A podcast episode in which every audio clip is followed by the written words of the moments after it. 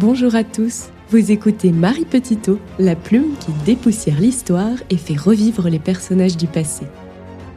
Les femmes d'Henri VIII Tudor. Épisode 5 La jument.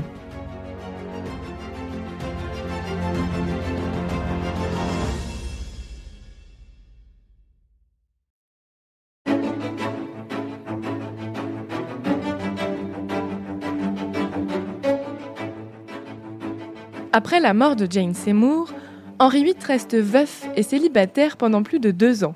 Chagrin trop vif à l'idée de remplacer la défunte tant aimée? Pas du tout. En réalité, un mois seulement après la mort de la reine, Henri VIII et Cromwell se mettent en quête d'une quatrième épouse. C'est que des questions de sécurité dynastique, militaire et politique accélèrent considérablement le deuil du monarque. Le jeune prince Édouard se porte comme un charme, il est vrai, mais le roi n'oublie pas que la mortalité infantile fait des ravages. Un fils, c'est bien, il en a rêvé longtemps. Plusieurs, c'est mieux pour assurer sa succession. Un remariage est nécessaire. D'autant qu'Henri a plus que jamais besoin d'une alliance avec une puissance étrangère. Il se sent isolé diplomatiquement depuis le schisme avec Rome. Les rébellions et les complots fomentés par le parti catholique romain se multiplient depuis les fameuses révoltes populaires du pèlerinage de grâce la conspiration d'Exeter, menée par le marquis d'Exeter, cousin du roi, pousse le monarque à condamner les principaux factieux pour crimes de haute trahison et à les faire exécuter le 9 décembre 1538. Pendant près d'un an et demi, la chasse aux princesses n'est guère concluante. Henri a beau être roi d'Angleterre, les prétendantes ne se bousculent pas au portillon. Comment expliquer cette pénurie d'épouses? Plusieurs raisons en réalité d'évidentes barrières religieuses d'abord. Ensuite, le changement permanent des alliances qui maintient les grandes puissances sur le qui-vive dans une forme d'attentisme, conservant précieusement leurs princesses. Enfin et surtout, la réticence des jeunes femmes disponibles à s'unir à un monarque qui n'a pas hésité à répudier une épouse avant de décapiter la suivante. Au départ, Henri jette son dévolu sur la belle et grande Marie de Guise, princesse française, la jeune femme décline l'offre avec ironie, regrettant d'avoir le coup trop court. Cromwell songe alors à Christine de Danemark. Cette princesse, nièce de la reine Marie de Hongrie, gouvernante des Pays-Bas, est réputée pour sa beauté et sa vive intelligence. Elle aime la chasse et l'équitation et devrait donc s'entendre parfaitement avec Henri VIII. Hans Holbein, peintre officiel de la cour d'Angleterre, débarque à Bruxelles en mars 1538 pour réaliser le portrait de cette jeune fille de 16 ans, déjà veuve du duc de Milan. La princesse Christine pose en tenue de deuil pour le peintre qui peut rapporter le portrait à son souverain. Mais la jeune femme est réticente au mariage. Elle aurait déclaré Si j'avais deux têtes, j'en mettrais volontiers une à la disposition du roi d'Angleterre. Sa tante Marie de Hongrie n'est pas plus enthousiaste et le projet est abandonné. Henri et Cromwell reviennent alors à l'idée d'une épouse française. L'idée est de se rapprocher de la France pour contrebalancer le pouvoir de Charles Quint. En août 1538, Henri VIII demande qu'on lui fasse une sélection d'épouses potentielles, puis qu'on les lui amène à Calais afin qu'il puisse faire son choix dans une sorte de défilé matrimonial. L'ambassadeur de François Ier manque de s'étouffer devant l'outrecuidance et la goujaterie du monarque anglais. Il lui rétorque ne voudriez-vous point également, sire, monter sur toutes, l'une après l'autre, et après retenir pour votre personne celle qui irait le plus doux? Les chevaliers de la table ronde ne traitaient-ils pas ainsi au temps passé les dames en ce pays? Henri VIII abandonne ce projet saugrenu. Mais à la fin, il va bien falloir qu'il épouse quelqu'un. C'est son plus proche conseiller, Cromwell, qui finit par trouver ce qu'il faut bien appeler, avec le recul, un pis-aller.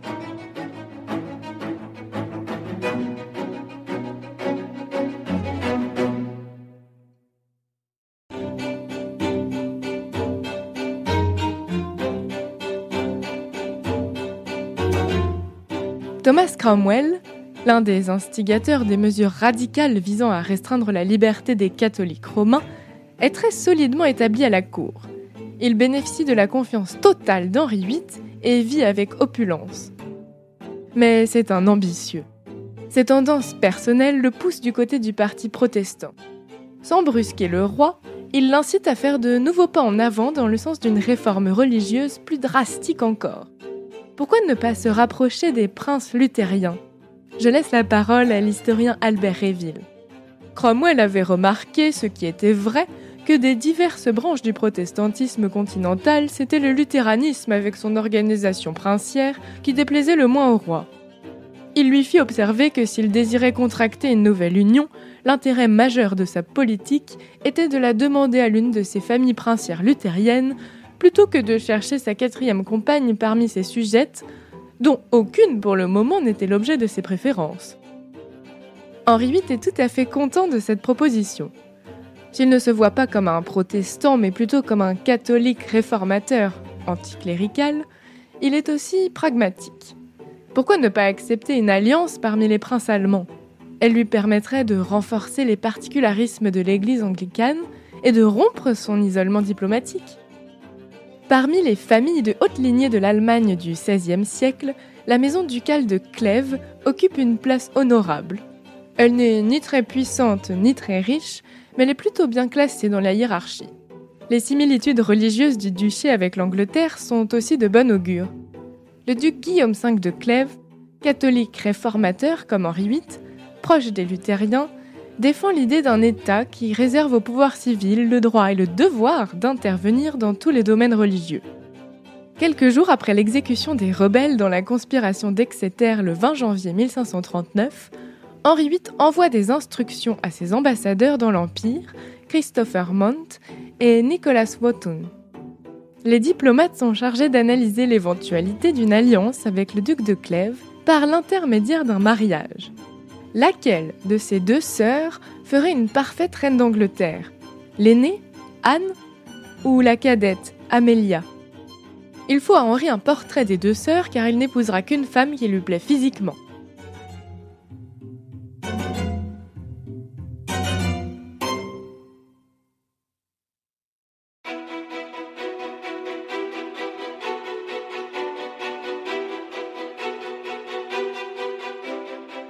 Arrivés à la cour de Clèves, les ambassadeurs sont mis au parfum.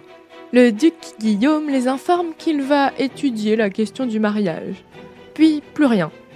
Mont et Wotton patientent pendant des jours. Finalement, Guillaume V accepte que ses sœurs soient portraiturées. Mais il insiste pour que cette mission échoue à son propre peintre de cour, Lucas Cranach. Voilà que le peintre est indisposé. Malade, il ne peut s'acquitter de sa commande. Les ambassadeurs insistent tout de même pour voir les princesses.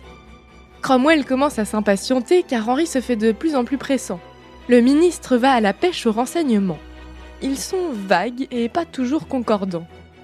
Néanmoins, les témoignages favorisent Anne au détriment d'Amélia. Tirant le plus intéressant des rapports qu'il reçoit et enjolivant sans doute la réalité, Cromwell brosse à Henri un portrait flatteur de la princesse, agrémentant tout cela de métaphores lyriques.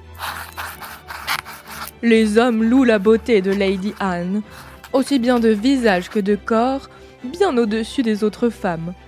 Elle surpasse la duchesse de Milan comme l'or du soleil éclipse l'argent de la lune.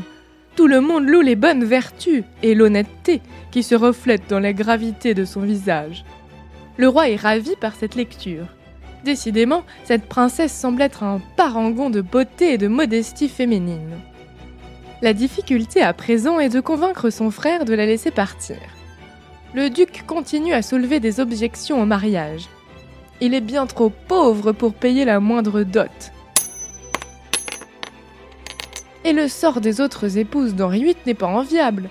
En cédant l'une de ses sœurs, ne la condamne-t-il pas à l'insécurité et au malheur? La réponse du roi ne se fait pas attendre. Il accepte d'épouser Anne sans la moindre dot. L'offre est tellement généreuse que le jeune duc Guillaume est bien incapable de refuser. Il capitule. Soudain, Cromwell semble lui-même pris d'un moment d'appréhension. Il insiste pour que Hans Holbein rapporte à Henri un portrait de l'heureux élu. Le duc Guillaume accepte et l'artiste arrive à Clèves en juillet 1539. Les adversaires de Cromwell prétendront plus tard qu'il demande expressément à l'artiste de valoriser et d'enjoliver la demoiselle. Mais quel intérêt aurait-il eu à cela? Et puis les peintres savent très bien eux-mêmes mettre en avant les bons attributs de leur modèle. Comme le dit Albert Réville, un portrait n'est au fond qu'une traduction, et les traducteurs ont la réputation de n'avoir pas besoin d'encouragement pour trahir le texte original. Quoi qu'il en soit, le portrait peint par Holbein est jugé ressemblant par les ambassadeurs sur place. Il arrive entre les mains de Cromwell et lui plaît. Le ministre s'empresse de le montrer au roi, qui ne cache pas sa joie. Il faut admettre que le résultat est un chef-d'œuvre de miniature aujourd'hui conservé au Victoria and Albert Museum de Londres, tandis que sa copie en pied trône au musée du Louvre de Paris. Anne de Clèves sourit sagement dans son cadre en ivoire, sculpté pour ressembler à une rose Tudor. Son teint est clair, son regard fixe et doux, son visage parfaitement proportionné. Elle porte une coiffure de style hollandais qui dissimule sa chevelure et une robe avec un corsage richement orné de bijoux. Henri est subjugué. C'est cette femme qui l'épousera. Cromwell pousse alors sans doute un soupir de soulagement.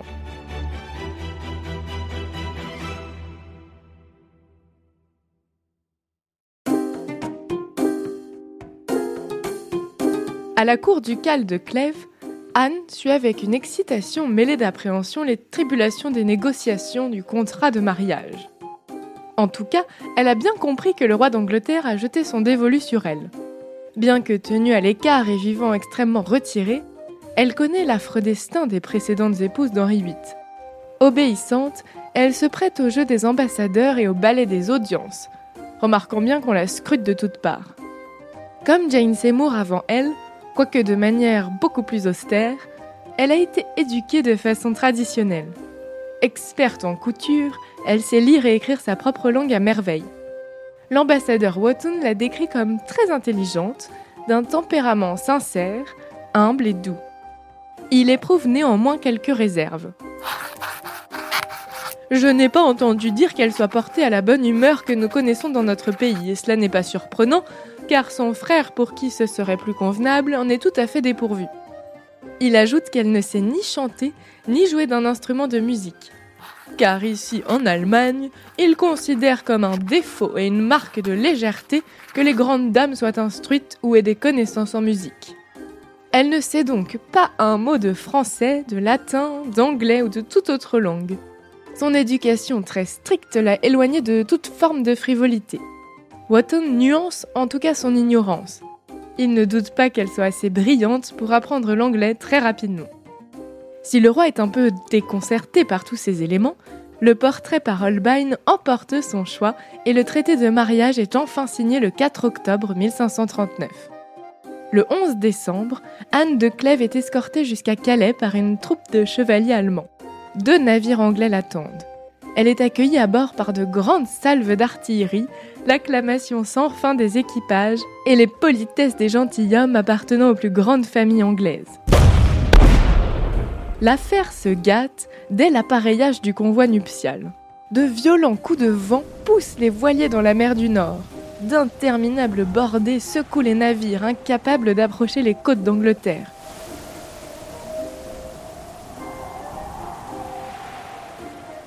Il faut deux semaines entières à l'équipage pour faire débarquer la princesse de Clèves sur le sol anglais. Nous sommes le 27 décembre. Dès le lendemain, la jeune femme de 24 ans est conduite à Canterbury. Il fait un temps abominable. Le 31 décembre, elle entre dans la ville de Rochester. Le roi l'y attend déjà dans l'une des chambres du palais épiscopal, entouré de sa suite. L'attente est insoutenable. La tête et l'imagination toutes remplies du portrait d'Holbein, il ne contient plus son impatience.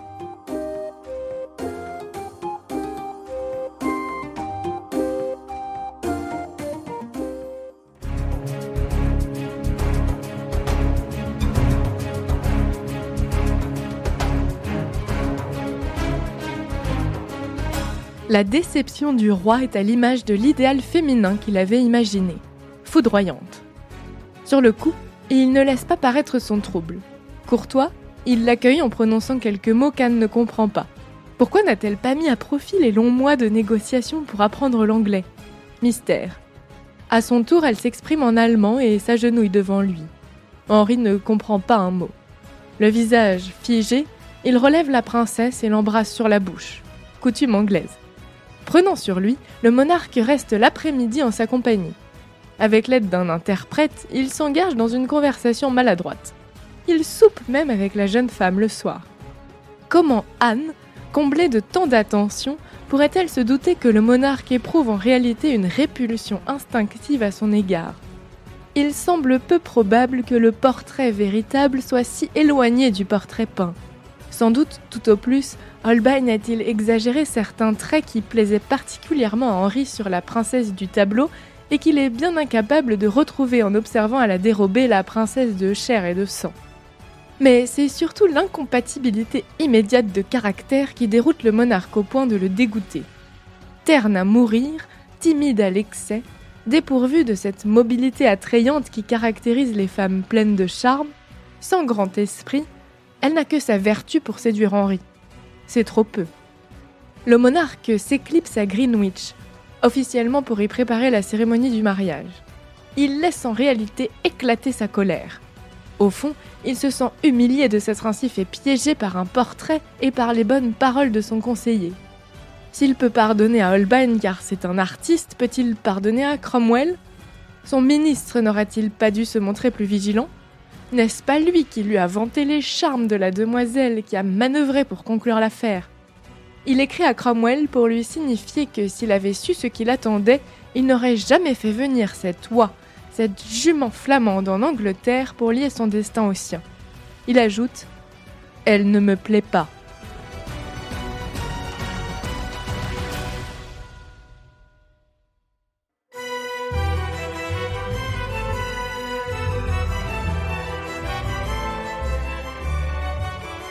Thomas Cromwell est au supplice. Que faire à présent? Henri VIII souhaite immédiatement faire annuler ses engagements. En privé, le roi demande à ses conseillers de trouver une solution rapide et valable pour empêcher ce mariage. L'union qui doit avoir lieu le 4 janvier est repoussée au 6 pour leur laisser plus de temps. Sandra di Giusto raconte qu'une faille croit un moment être découverte. Les conseillers du roi cherchèrent alors dans la jeunesse d'Anne et trouvèrent qu'une promesse d'alliance avait été faite pour elle avec le duc de Lorraine. Cependant, les ambassadeurs de Clèves certifièrent que cette promesse avait été annulée et que la future reine avait elle-même juré ne plus être engagée et être libre de pouvoir se marier. Aucune entrave ne pouvait donc faire annuler le mariage d'Henri VIII et d'Anne de Clèves. Pendant que ces juristes se creusent la tête, Henri VIII accueille comme si de rien n'était sa promise qui vient le rejoindre à Greenwich. Vêtu magnifiquement d'un habit brodé de drap d'or, de diamants, de rubis et de perles d'Orient, le monarque trompe tout le monde, sa fiancée au premier rang. Il s'arrête à hauteur de la monture richement caparaçonnée d'Anne de Clèves, entouré de ses laquais aux livrées brodées du lion noir de son duché. Elle accepte avec plaisir ces mots de bienvenue, se prête au jeu de l'embrassade et peut croire le monarque content tant son visage semble paisible. Bien que vêtue à la mode hollandaise, sa robe de taffetas brodée de drap d'or suscite des commentaires flatteurs. Ses cheveux sont retenus dans une coiffe surmontée d'une couronne de velours noir et une riche parure de pierres précieuses brille sous le soleil d'hiver.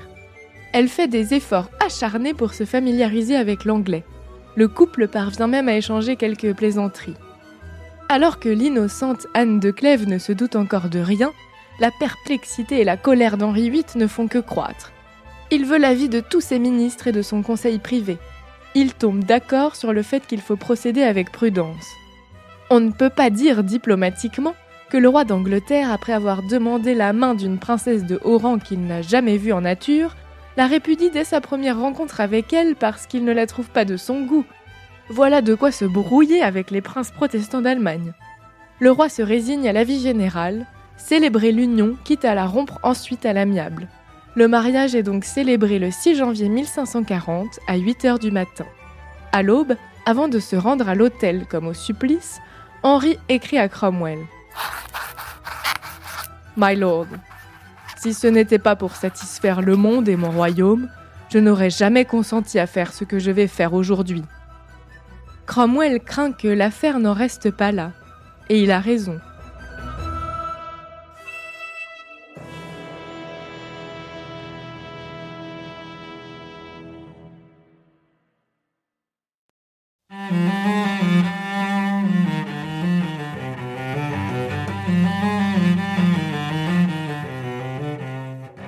Thomas Cromwell espère encore. Après tout, il est possible qu'Henri finisse par apprécier Anne de Clèves après avoir consommé son union. Et si elle tombe enceinte, il la regardera avec des yeux bien différents. Le ministre déchante lorsque son maître lui confie qu'il a été incapable de consommer le mariage. Il cherche désespérément à se libérer de ses obligations. Cromwell comprend un peu tard qu'il s'est fourvoyé. De son côté, ce n'est que plusieurs semaines après son mariage qu'Anne de Clèves comprend que quelque chose ne va pas. Ce n'est pas l'absence de relations charnelles avec son époux qui éveille ses soupçons. Ses parents l'ont laissée totalement ignorante sur ce domaine. Mais elle voit bien qu'Henri la néglige. Il passe le moins de temps possible en sa compagnie. La reine, attentive, guette le moindre signe de grâce ou de disgrâce. A-t-il l'intention de la répudier comme il l'a fait pour la reine Catherine? Pire, songe-t-il à se débarrasser d'elle en lui faisant subir le même sort qu'Anne Boleyn? Elle pense à la petite Élisabeth, cette enfant brillante qu'elle aime beaucoup. Anne de Clèves a bon cœur, elle a sans doute pitié de cette petite si cruellement privée de sa mère. Élisabeth constitue d'ailleurs sans doute l'une de ses seules véritables compagnies pendant les mois qui suivent son mariage. Jusqu'en juin, rien ne se passe. Anne vit dans une tension permanente. Que tout cela s'achève d'une façon ou d'une autre. Finalement, l'amour passionné et soudain du roi pour une toute jeune fille prénommée Catherine Howard le pousse à enclencher une nouvelle procédure de divorce. Le 24 juin, le roi ordonne à son épouse de se retirer au palais de Richmond, officiellement pour se protéger d'une nouvelle épidémie de peste. Une fois tranquille, Henri VIII ordonne à une commission ecclésiastique de son royaume de statuer sur les motifs d'annulation. Les fiançailles d'Anne avec le duc de Lorraine, la non-consommation de l'union et le non-consentement d'Henri qui a été dupé dans ses appréciations. À l'aube du 7 juillet 1540, Henri VIII envoie des messagers au palais de Richmond. Réveillée par ses visiteurs inattendus, la reine craint le pire. Ça y est, va-t-elle être envoyée à la tour de Londres? Son soulagement doit être immense lorsqu'elle apprend que son époux souhaite obtenir son consentement pour l'annulation de leur mariage. Remise de ses émotions, Anne ne balance pas longtemps. De tempérament positif, son jugement n'est pas troublé par les sentiments. Son mari ne l'aime pas, eh bien elle non plus c'est-à-dire qu'on lui offre sa liberté. Anne prend la plume pour écrire une lettre de consentement à Henri. Elle accepte l'annulation de leur union et prie le monarque de la considérer désormais comme sa sœur. Le 9 juillet 1540, la convocation ecclésiastique juge à l'unanimité que le mariage est invalide. Le Parlement approuve dans la foulée.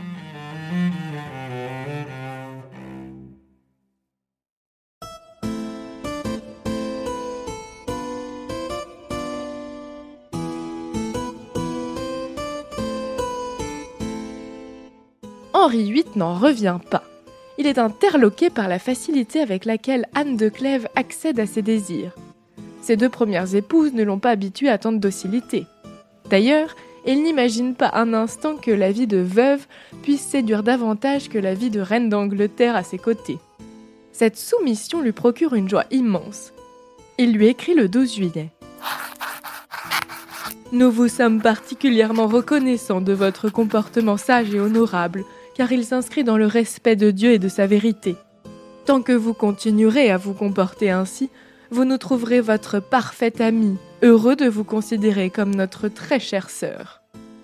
L'historien Cédric Michon poursuit. Les conditions qu'il lui offre pour sa docilité sont particulièrement généreuses.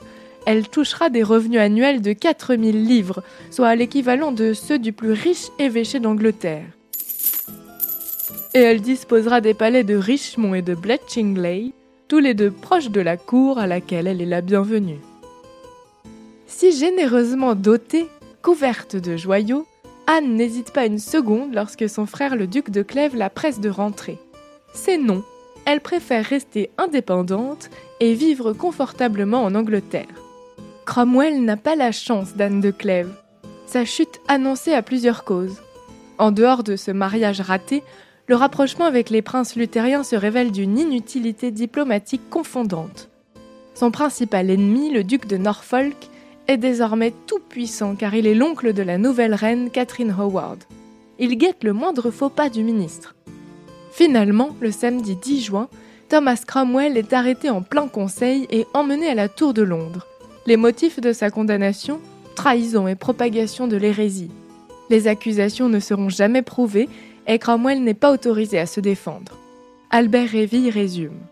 Il fut condamné et exécuté le 28 juillet 1540 sans que le roi intervint, soit pour protéger son ancien ministre, soit pour lui faire grâce de la vie.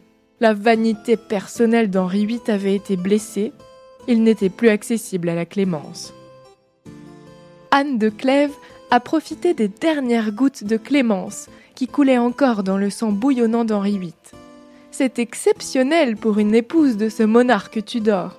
Anne connaît une fin d'union paisible, heureuse de rentrer dans l'ombre. Autorisée à se remarier, elle préfère rester seule. Jusqu'à la fin du règne, elle demeure un membre de la famille, un peu en marge mais respectée. Celle qui préféra la tranquillité à une couronne d'épines décède à Chelsea le 15 juillet 1557 à l'âge de 41 ans. Des six épouses d'Henri VIII, elle est sans doute celle dont le destin est le plus enviable, le plus chanceux. Une chance servie par sa prudence et son intelligence.